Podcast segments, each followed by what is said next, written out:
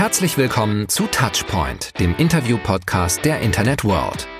Wir plaudern mit den spannendsten Köpfen aus E-Commerce und Marketing über die neuesten Branchenentwicklungen des digitalen Handels. Hallo, herzlich willkommen zu einer neuen Episode von Internet World Touchpoint. Mein Name ist Frank Kemper. Ich bin Mitglied der Chefredaktion von Internet World. Heute spreche ich mit dem ehemaligen Bundesfinanzminister Peer Steinbrück. Wir unterhalten uns über die Besteuerung von Internetunternehmen in Europa. Und wir klären die Frage, ob Apple, Facebook, Google und Co. in der EU ihren Beitrag leisten oder nicht. Und nun viel Spaß beim Zuhören.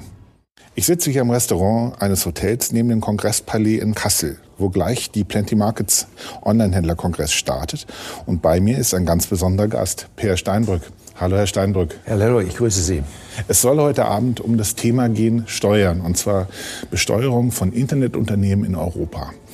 Fangen wir mal mit den Internetunternehmen an, die gar nicht in Europa sitzen, die unter dem Stichwort GAFA bekannt sind. Da las ich also jetzt zum Beispiel, dass Apple nun doch keine 13 Milliarden Euro an den irischen Staat zahlen muss, weil der Europäische Gerichtshof da keine Benachteiligung gesehen hat. Und ähm, es heißt hier, die Kommission habe keine Grundlage dafür nennen können, dass die vom irischen Staat gewährten Steuervergünstigungen ein unangemessener Vorteil nach dem EU-Wettbewerbsrecht sind. Frage, können Sie das irgendwem erklären? Nein, ich habe mich über dieses Urteil des EuGH auch gewundert. Auf der anderen Seite, er hat ja nicht schlechtweg diese Klage abgewiesen, sondern er hat die Kommission verpflichtet, eine sehr viel bessere Begründung zu liefern. Und wenn ich das richtig sehe, dann wird die zuständige Kommissarin, Frau Vestager, die da sehr ehrgeizig ist, nachlegen und ein neues Verfahren in Gang setzen, in der Erwartung, dass sie das rechtssichere handhaben kann. Ähm, nicht nur die Bürgerinnen und Bürger, sondern auch die FISCI in Europa müssen ein massives Interesse haben, dass so finanzstarke und gewinnstarke Unternehmen, insbesondere amerikanische Internetgiganten in Europa, in der Tat Steuern auf die Gewinne äh, zahlen, die sie hier erzielen. Und das ist ein Thema, wo ich ganz sicher bin, dass auch nach diesem EuGH-Urteil die Debatte und die Auseinandersetzung noch nicht zu Ende ist. Letzter Satz. Ich fand es zwischenzeitlich eher verwunderlich, dass die Iren diese Nachzahlung von 13 Milliarden Euro gar nicht haben wollten. Das fand ich auch erstaunlich. In der Tat, weil das ein Hinweis ist, dass die nach wie vor natürlich versuchen, über ihre Steuerpolitik auch Standortpolitik zu betreiben, was im Sinne einer europäischen Solidarität äh, nun, wie ich finde, nicht sehr anständig ist. Mhm. Ähm, gibt es ja schon lange Pläne für eine europäische Digitalsteuer auf äh, digitale Unternehmen, wobei man da immer die großen Amerikaner im Blick hat. Eigentlich weniger die großen Chinesen zum Beispiel, die ja auch langsam ins Blickfeld rücken sollten und eigentlich relativ wenig die Europäer, die es eigentlich in dem Maßstab so ja noch gar nicht gibt. Ähm, aber nachdem das nicht klappt, versuchen ja verschiedene Länder jetzt eigene Dinge vorzupreschen. Also Österreich zum Beispiel äh, hat jetzt Erlöse von Internetkonzernen mit fünf Prozent besteuert oder will das einführen ähm, ab 2020. Ich weiß nicht, ob sie es mittlerweile schon durchgekriegt haben. Und sie sollen also fünf Prozent auf ihre Online-Erlöse zahlen. Und in Frankreich plant man tatsächlich den Umsatz zu besteuern. Das ist ja etwas ganz Merkwürdiges. Ja, aber die Priorität liegt darin, möglichst eine europäische Lösung hinzubekommen zu kriegen und nicht nur eine Lösung auf der jeweiligen nationalen Ebene. Und da mag die Aktivitäten des Europäischen Rates, die mögen von großer Bedeutung sein, nachdem sie unter dem Eindruck der Corona-Krise und seiner Auswirkungen auf Wirtschaft und Arbeitsmarkt ja eine Art äh, European Recovery Fund äh, gegründet haben, der hochdotiert ist, sind diese defizitierten 750 Milliarden Euro. Und zur Refinanzierung der damit aufgenommenen oder aufzunehmenden Schulden ist immerhin in diesem Europäischen Rat, der das beschlossen hat, auch die Digitalsteuer aufgeführt worden. Und zwar im Sinne einer umfassenden europäischen Lösung. Das hat der deutsche Finanzminister auch sehr lange verfolgt, noch bevor es zu dieser Beschlusslage des Europäischen Rates gekommen ist, hat aber dann immer gesagt, wenn das nicht zustande kommt, dann würde er als Rückfallposition auch eine nationale Lösung, wie Sie sie gerade beschrieben haben, offenbar für Österreich und für Frankreich bevorzugen.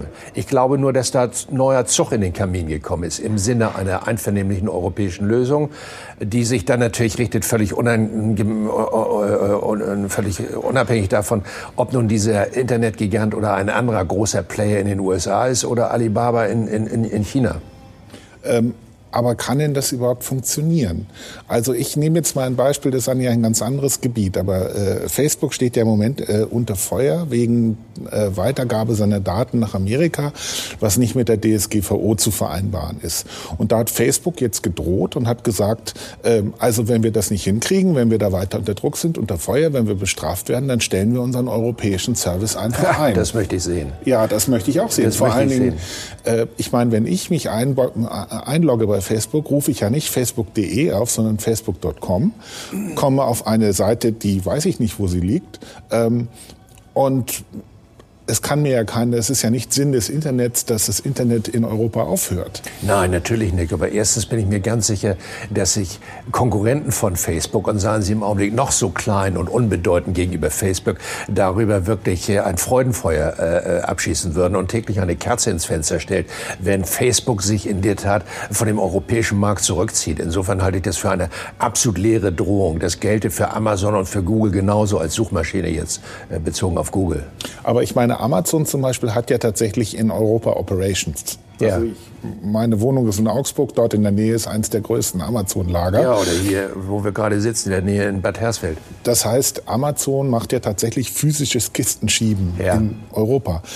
Google und Facebook machen so etwas nicht. Richtig. Die machen rein digitale Dienste. Die könnten sie auch von irgendeiner Bohrinsel aus liefern. Das ist richtig. Aber erstens wird es darum gehen, dass die auch in Europa, sagen wir mal, einen Standort haben, wo, sagen wir mal, der, der rechtliche Sitz ist. Das hat ja Google auch. Google hat den meines Wissens in Irland, wenn mich nicht alles täuscht. Genau, ja. Also insofern haben die entsprechende äh, Standorte beziehungsweise Sitze äh, innerhalb der Europäischen Union.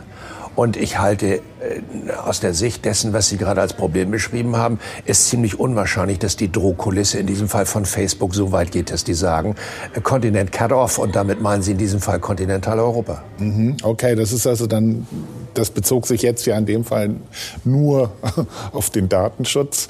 Äh, bei finanzieller Besteuerung wäre es dann vermutlich ähnlich. Ja. Äh, jetzt haben wir aber schon erlebt, dass zum Beispiel in Frankreich und in, in Österreich äh, Google die Steuer, die sie äh, einkassieren oder die, mit der sie belegt werden, einfach weitergeben an ihre äh, Kunden und sagen, du bist Werbekunde, ich muss jetzt zwei Prozent zahlen, also zahlst du jetzt zwei Prozent mehr. Das zeigt ja, dass irgendetwas mit dem Wettbewerb nicht stimmt. Ja gut, der ist ja auch nicht äh, in dem Sinne ein, ein, ein äh, Wettbewerb äh, im herkömmlichen Sinne mit wahnsinnig vielen Unternehmen, sondern wir haben es mit Quasi-Monopolisten zu tun oder mindestens mit Oligopolen. Und die versuchen natürlich ihre Belastung abzuwälten auf die Kunden, wie das andere äh, äh, große Unternehmen auch machen, soweit sie eine entsprechende Marktmacht äh, gewonnen haben. Man muss sehen, inwieweit sich dann unter diesem Druck äh, doch auch hoffentlich eine Konkurrenz bildet, die, die einfache Überwälzung von solchen steuerlichen Belastungen dann ähm, entgegensteht. Das weiß ich nicht. Ich würde es mir wünschen. Mhm. Ich habe erhebliche Bedenken gegen diese Monopolisierung auf dem Feld der großen Internetdienstleistungen äh, und hätte die Hoffnung, dass ohnehin auch andere auf dem europäischen Markt reüssieren. Europa hat es bisher versäumt, aus diesem Schraubstock herauszukommen zwischen den amerikanischen Internetgiganten einerseits und den aufstrebenden chinesischen Internetgiganten auf der anderen Seite. Aber das Thema der steuerlichen Belastung in Abhängigkeit der Gewinne, die in Europa erzielt werden, äh, weiter aufzugreifen, dafür würde ich mich massiv einsetzen auf der politischen Ebene. Nun haben wir aber das Problem, dass ja Europa nicht so einheitlich ist wie China oder ähm, nicht, noch nicht mal so einheitlich wie in Amerika, sondern es ist ein Bund aus 27 Staaten, demnächst wohl nur noch 26, ja. ähm, wo sehr unterschiedliche Steuerregeln herrschen. Ja. Also ich habe mal hier eine, kurz geguckt, Quelle war Handelskammer Hamburg. In Deutschland liegt der Regelsatz äh, für Umsatzsteuer bei 19 Prozent, im Moment sind wir bei ja. 16, Luxemburg sind 17, in Dänemark sind 25. Ähm, in Deutschland gibt es Ausnahmen, die zahlen dann nur 7 Prozent, zum Beispiel Presseprodukte. Äh, in Frankreich gibt es, glaube ich, drei verschiedene Sorten Ausnahmen. Die, da ist das günstigste nur 2,1. In Dänemark gibt es überhaupt keine Ausnahmen. Ähm, wäre nicht ein erster Schritt, dass man das mal vereinheitlicht? Was glauben Sie, wie viele Versuche es schon gegeben hat? Mehrere Versuche äh, vor dem Hintergrund dessen, dass wahrscheinlich eine Harmonisierung der europäischen Mehrwertsteuersysteme sehr viel leichter wäre als zum Beispiel eine Harmonisierung der europäischen Einkommensteuersysteme. Mhm.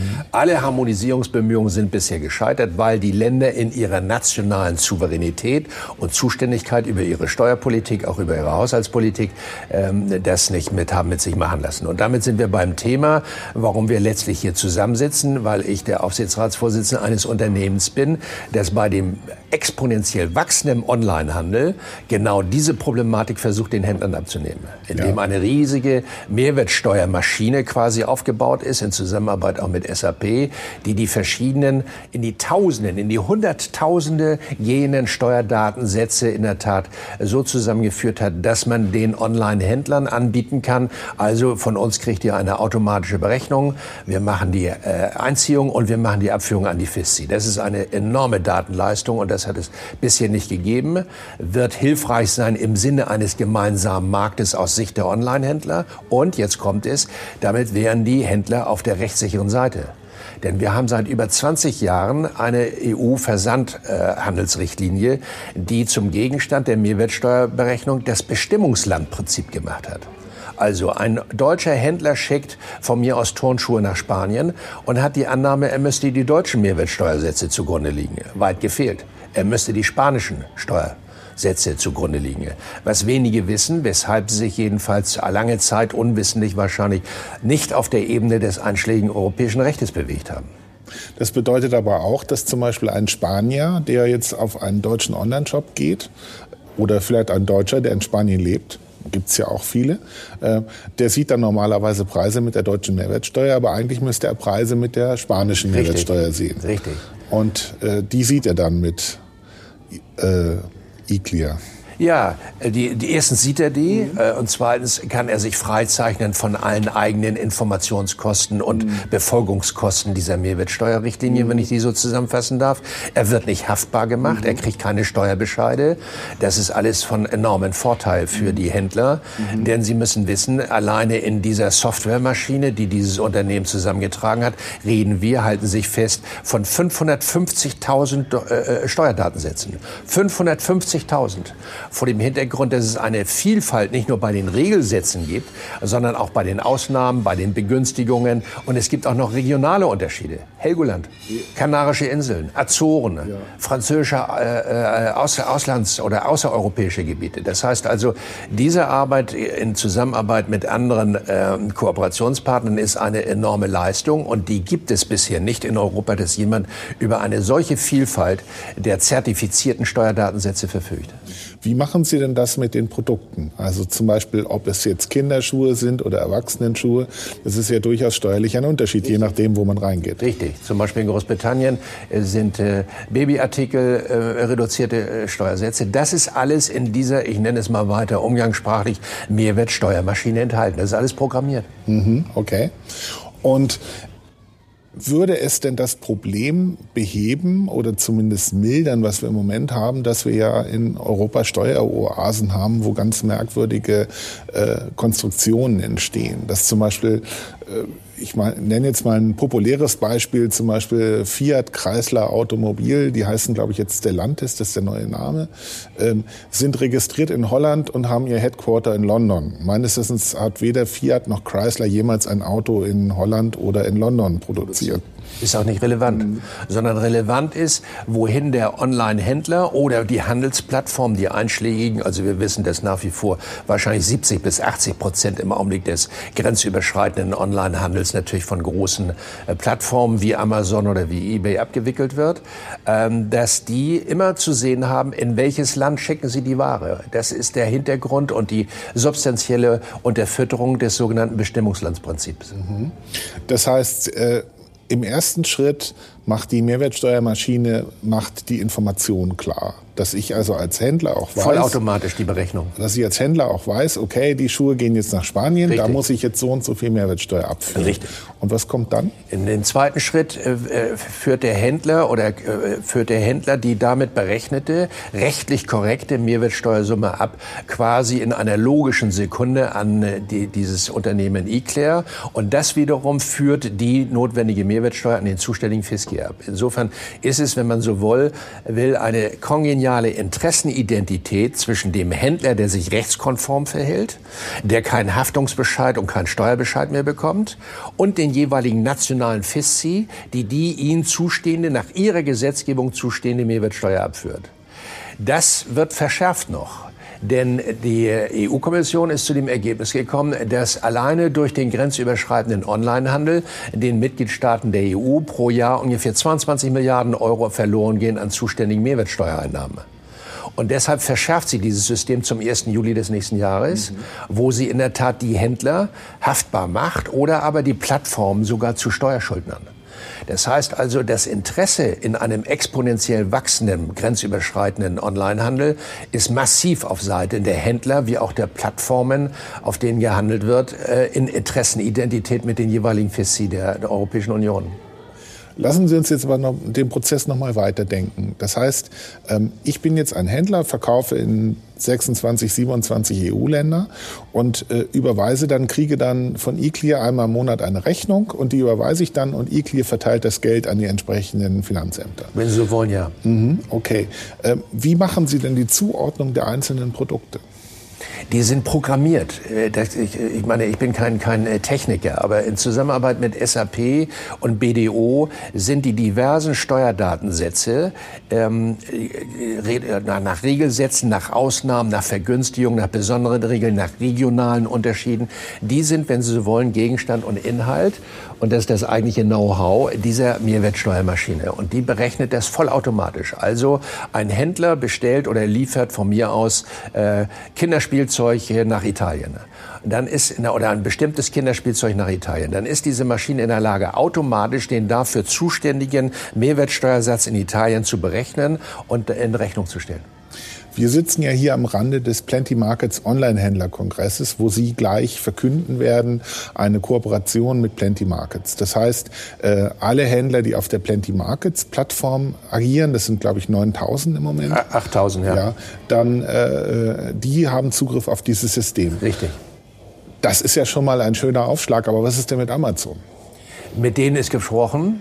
Äh, und bei dem Gespräch hat sich herausgestellt, dass Amazon bei seinen bisherigen Ermittlungen über Mehrwertsteuerdatensätze in Europa eine enorme Fehlerquote hat. Mhm.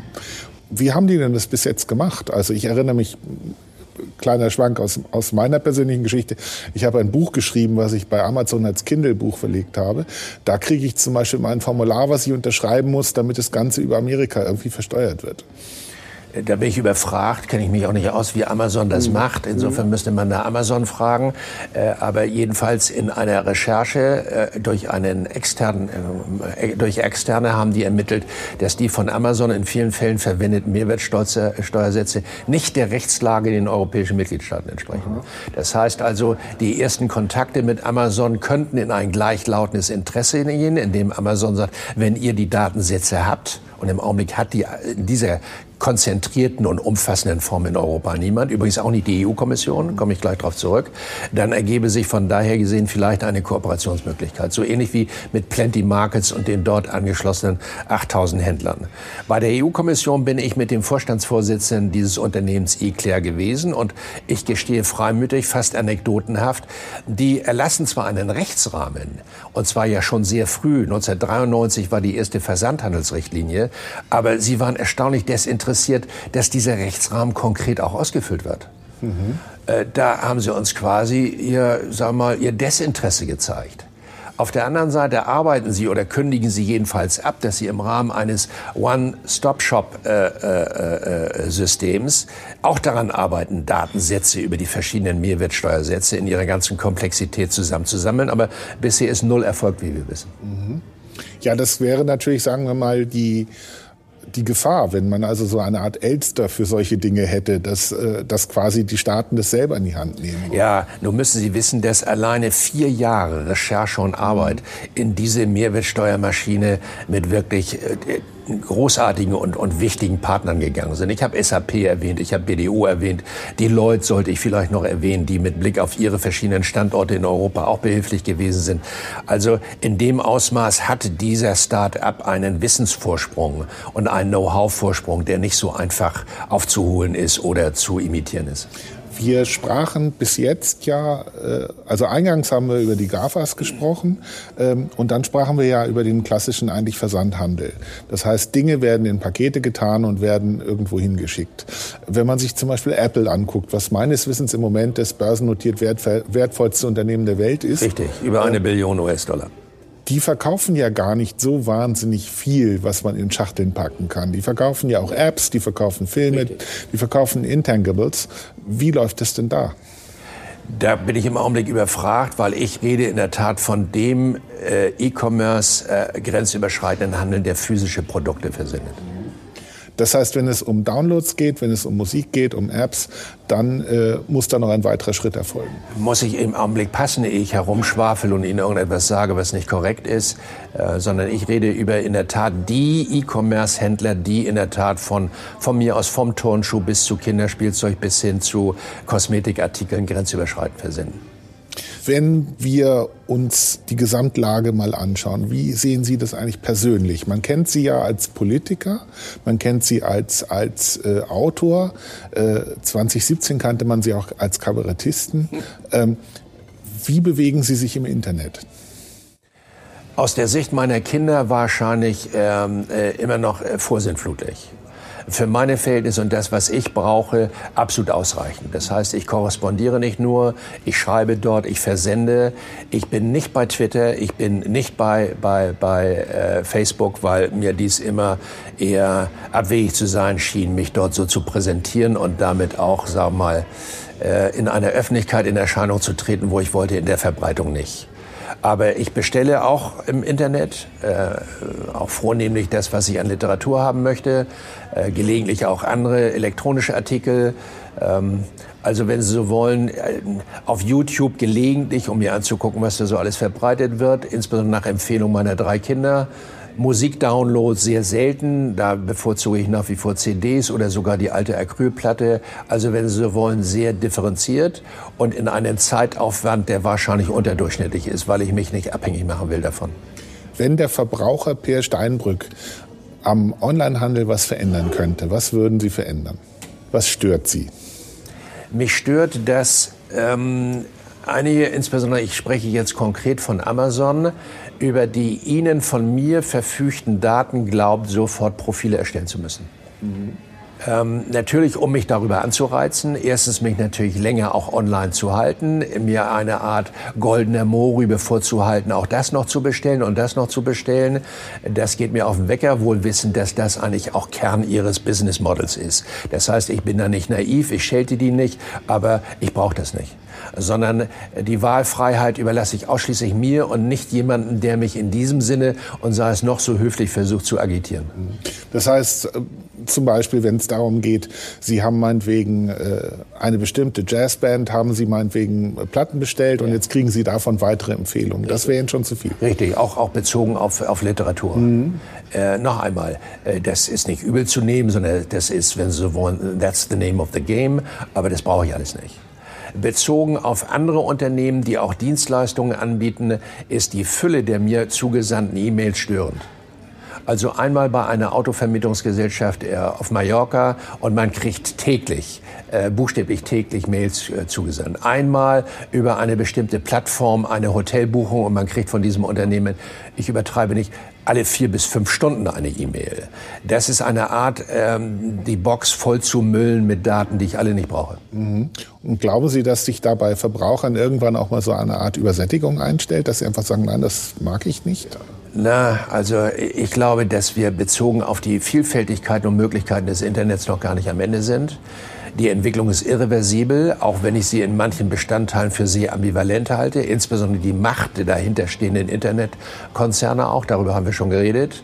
Ähm, bis hin zu Manipulationsmöglichkeiten mit, der, mit den Millionen, wenn nicht Milliarden Daten, die die haben. Manipulationen sowohl individuell wie auch kollektiv. Das, was wir mit Cambridge Analytica erlebt haben, mit Facebook-Daten äh, im amerikanischen Präsidentschaftswahlkampf das letzte Mal, ist ein kleiner Hinweis darauf, was man dort alles in einem, in meinen Augen, ähm, negativen Sinne betreiben kann. Jetzt wird ja im November in Amerika gewählt, nächstes Jahr in Deutschland. Wie sind da Ihre Prognosen, was das eben Gesagte angeht? Müssen wir uns da ernsthaft Sorgen machen oder äh, war der Aufschrei gegen Cambridge Analytica, der ja stattgefunden hat, war der laut genug? er wird sich äh, wahrscheinlich so nicht wiederholen, mal abgesehen davon, dass Cambridge Analytica darüber ja auch kapeister gegangen ist. Aber ich bin nicht naiv genug, zu nicht zu glauben, dass es weiterhin auf sehr hybride Art und Weise Einflussstrategien gibt, wobei dann auch mit Daten hantiert wird oder Daten zugrunde gelegt werden, die entweder legal oder illegal besorgt worden sind. Äh, ob das auch in der Tat andere Nachrichtendienste sind, die aber davon leben, dass sie in irgendeiner Form an diese Datensätze herangekommen sind, das vermag ich nicht zu durchschauen, will da auch keine Verschwörungstheorien in die Welt setzen. Aber das Interesse auf Wahlen in den westlichen Ländern, demokratische Wahlen Einfluss zu nehmen und das Interesse von Unternehmen, das Konsumverhalten buchstäblich zu manipulieren, dieses Interesse ist da. Glauben Sie, dass die EU, wir sprachen ja über die Unmöglichkeit, das europäische Steuersystem zu harmonisieren. Glauben Sie, dass die EU darauf die richtigen Antworten hat? Naja, mit der Datenschutzgrundverordnung ist ein erster Schritt gemacht worden. Ähm, ich will mich nicht als Experte hier gerieren, ähm, was den Datenschutz betrifft, aber ich glaube, es ist ein erster richtiger Schritt, dem weitere folgen müssten. Ähm, aber da noch einmal bin ich keine Expertin das war's wieder, dieses Mal Touchpoint. Ich möchte die Tonqualität entschuldigen, aber wir sitzen nicht im Studio, sondern in einem Restaurant eines Hotels. Und ich bedanke mich ganz herzlich bei Herr Steinbrück, dass er bei uns war. Vielen Dank und ich wünsche Ihnen viel Erfolg mit Ihrem neuen Unternehmen. Ich danke Ihnen. Und das war's für heute mit Touchpoint, dem Interview-Podcast der Internet World. Wir sagen Danke fürs Zuhören und bis in zwei Wochen zum nächsten Touchpoint.